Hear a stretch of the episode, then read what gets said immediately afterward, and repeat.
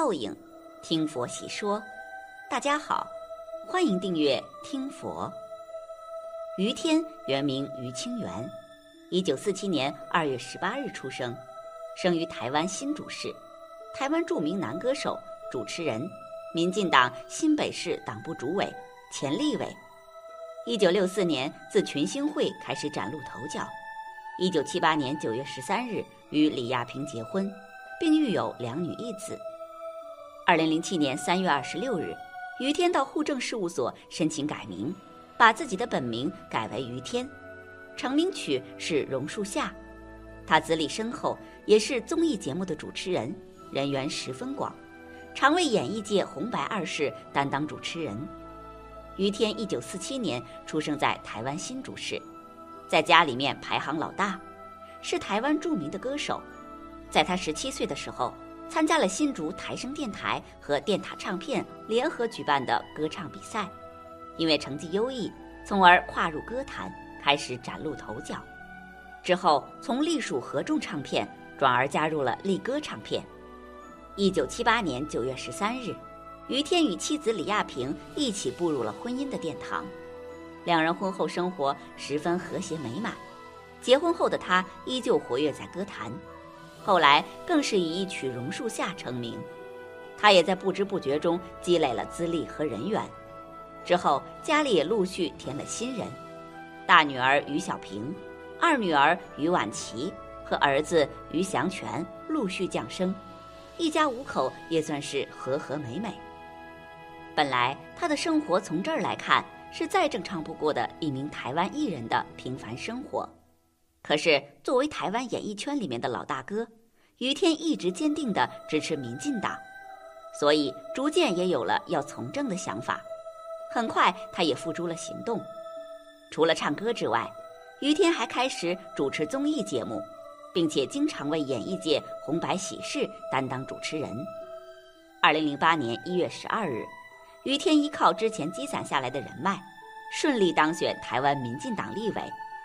他也确实就此从歌唱界转进政治圈。其实一开始他从政的想法并没有得到妻子李亚平的支持，可是后来妻子却一反常态，不仅鼓励支持他，还身体力行地为他提供助力。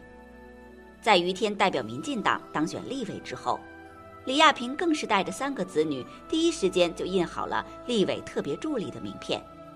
李亚平笑说：“言儿要有信。”于天向选民承诺，一人当选，全家服务。既然于天曾经承诺选民，那家人都会投入服务地方。作为最小的一个，于香全也被安排在立院，跟在父亲于天身边学习。每次李亚平出去跑摊儿的时候，于香全也得跟在身边，学习如何做好一名特助。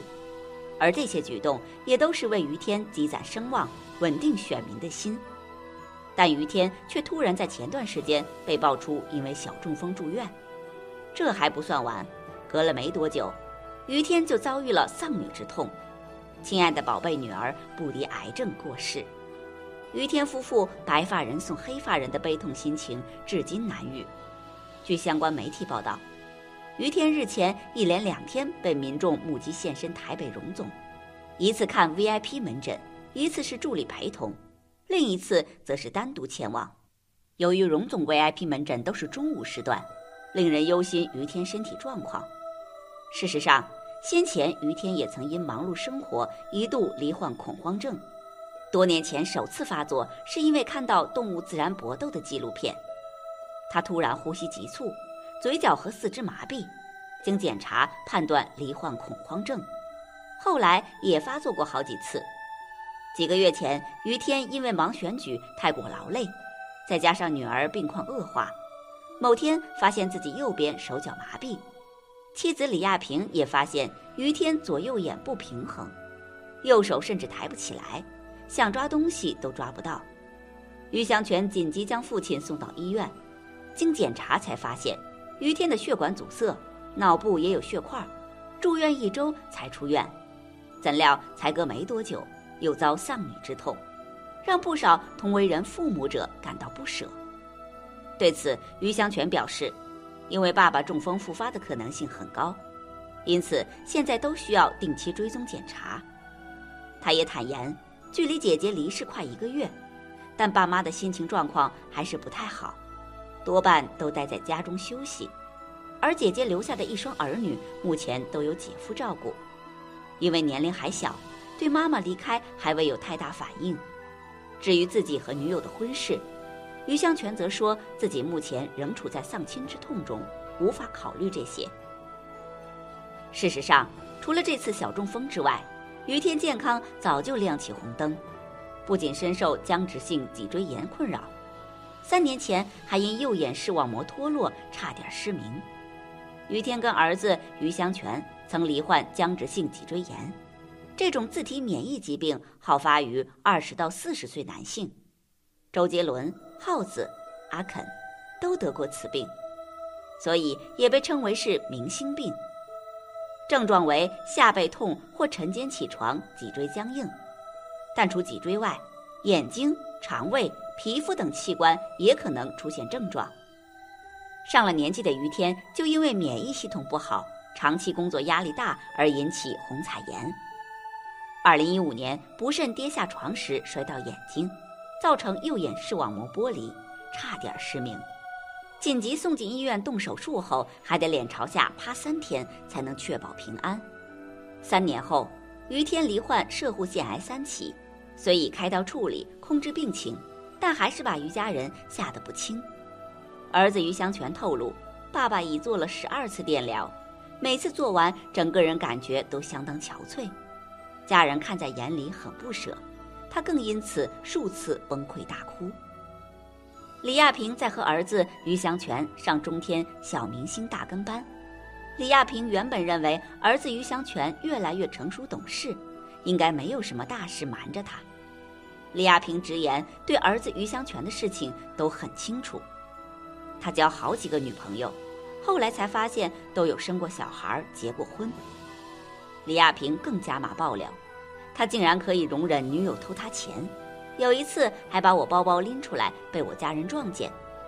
大姐有一次还套他，故意把一包钱掉在地上，就看到他拿起来放进口袋里。于香泉还哭得半死，但于香泉隐瞒妈妈的事其实是偷买房子。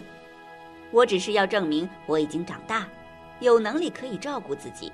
我知道妈妈的个性，他一定会说钱不够会赞助我，但我想要靠自己。李亚平则认为有能力买房是好事，但他更想知道于祥全为什么想搬出去住。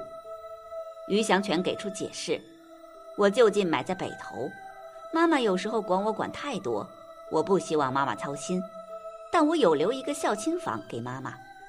不过这解释却让李亚平掩面痛哭。你不要讲那么多，你就是嫌我唠叨。